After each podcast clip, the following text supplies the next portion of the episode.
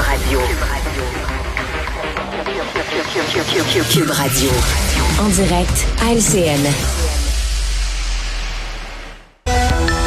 C'est l'heure d'aller rejoindre Richard Martineau à Cube Radio. Salut Richard. Salut Jean-François. Une petite anecdote avant de commencer. Euh, ma fille aînée vit en Australie. Je le prends pas personnel, mais elle est allée très très loin. Ok, mais je le prends pas personnel.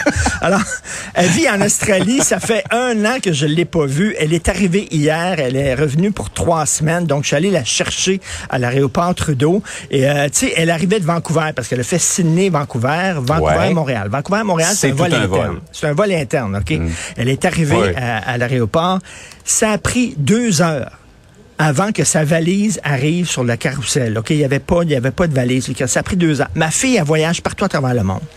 Elle me dit, papa, Mm. je suis allé dans presque tous les aéroports.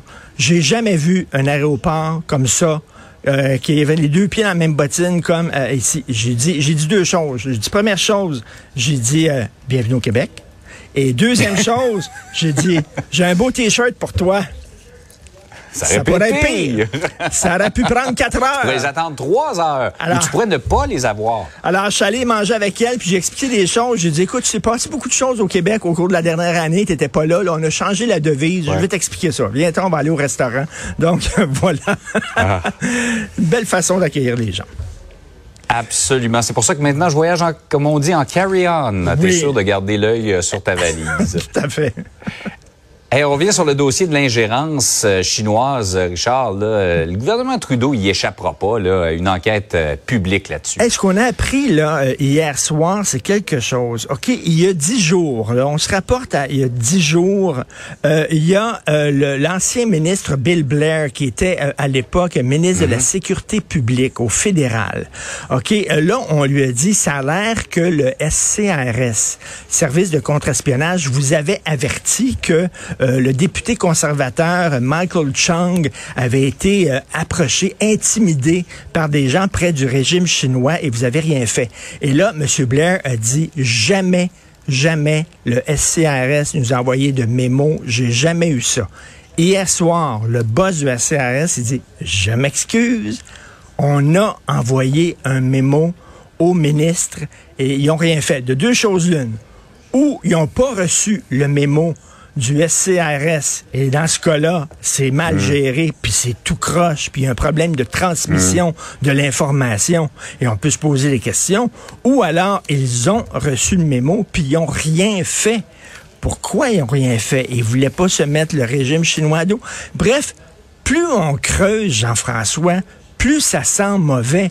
Et quand on voit tout, Ouais. tout ce qu'a essayé de faire Justin Trudeau pour cacher ça, pour ne pas avoir de commission d'enquête, nommer un ami personnel, puis tout ça, lui va régler ça. M. Johnson a dit non, on n'a pas besoin de commission d'enquête. Finalement, les gens étaient tellement furieux que M. Johnson a démissionné sous la pression. Écoute, avec ce qu'on a appris hier, c'est gros, là. C'est pas anecdotique, là. Une influence étrangère comme ça, et que le service de renseignement le savait, et que soit l'information s'est pas transmise, soit qu'ils ont rien fait. Bref, là, il va falloir qu'il y ait une commission d'enquête et puis des gens qui soient obligés d'aller témoigner qu'on est au, bout de cette affaire-là. Mais ça regarde mal pour Justin Ouais. Trudeau. Étape après étape dans ce dossier-là, ce gouvernement-là s'empêtre dans ce Tout problème de l'ingérence chinoise. Il n'y a rien qui fonctionne. Et souviens-toi, avec l'affaire de Watergate, je fais pas un parallèle, mais tu sais, Watergate, on dit, c'est pas tellement le crime qu'avait commis Richard Nixon, c'est ce qu'on appelle Ouais. le cover-up. C'est d'essayer de le cacher, de le dissimuler. Là, on dirait, on a l'impression que le gouvernement Trudeau veut nous cacher des affaires et on n'aime pas ça. Par ailleurs, comparution très attendue de Donald Trump, 37 chefs d'accusation pour avoir gardé euh, illégalement et de façon négligente des documents, certains classés comme ultra secrets. On, on disait hier matin, Richard, qu'il y aurait, on s'attendait entre 1000 et peut-être même jusqu'à 50 000 partisans de Donald Trump. Il y avait une poignée de ces partisans. Où étaient-ils? Ben oui, où était-il? Mais ça a l'air qu'au point de vue des, des, des sondages, là, les gens, les journalistes qui parlent à ses partisans, ses partisans sont très sont derrière lui. Mais, mais écoute, la, la question qu'on se pose, le gars avait des documents. Il est parti de la Maison Blanche, il y avait des documents ultra secrets qu'il a apportés chez lui. Là, il y a des gens qui vont dire Joe Biden avait fait ça aussi. Oui, mais Joe Biden, quand il a demandé, Hey, vous avez des documents, il les a tout de suite remis. Euh, Donald Ouais. Trump a menti, il a rien voulu savoir, il voulait les garder Pourquoi il y avait ces, ces documents-là chez lui? Est-ce qu'il voulait les vendre sur le marché noir? Tout est possible avec lui. Là. il a besoin d'argent, tout ça. Il voulait-tu les vendre sur le marché noir? Il voulait-tu mettre ça? Il fait-tu du scrapbooking à maison? Puis il voulait mettre ça dans ses scrapbooks? je sais pas. Écoute, il est, en juillet 2021, il était plus président. Il a reçu des gens chez lui qui allaient l'interviewer. Tu comprends-tu? Puis là, il est sorti, hmm. il a sorti ses boîtes. Puis il a sorti un document. Il dit, regardez, on avait un plan pour attaquer l'Iran le Pentagone avait fait... Le gars montrait des plans ultra secrets pour attaquer l'Iran. OK, à quelqu'un comme ça. À des gens qui n'ont pas la classification sécuritaire pour voir ben, ce genre de document-là. Ah, regardez comment ça, c'est moi qui ai demandé ça. Là. Je voulais qu'on attaque l'Iran. Ah, c'est surréaliste. C'est surréaliste. Et là, bon, il a été accusé, euh, même euh, trouvé coupable euh, d'inconduite sexuelle, on le sait. Là, 37 hmm. chefs d'accusation.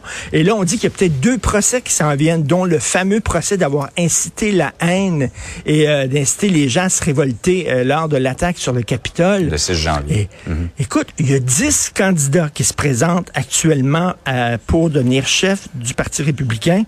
Il y en a seulement deux qui ont dit qu'ils n'étaient pas d'accord avec lui puis qui trouvaient ça épouvantable ce qu'il a fait. Les huit autres se sont fermés la trappe. Les républicains mhm. disent rien.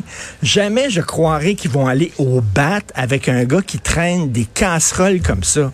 Vraiment, c'est hallucinant ce qui se passe aux États-Unis. Là.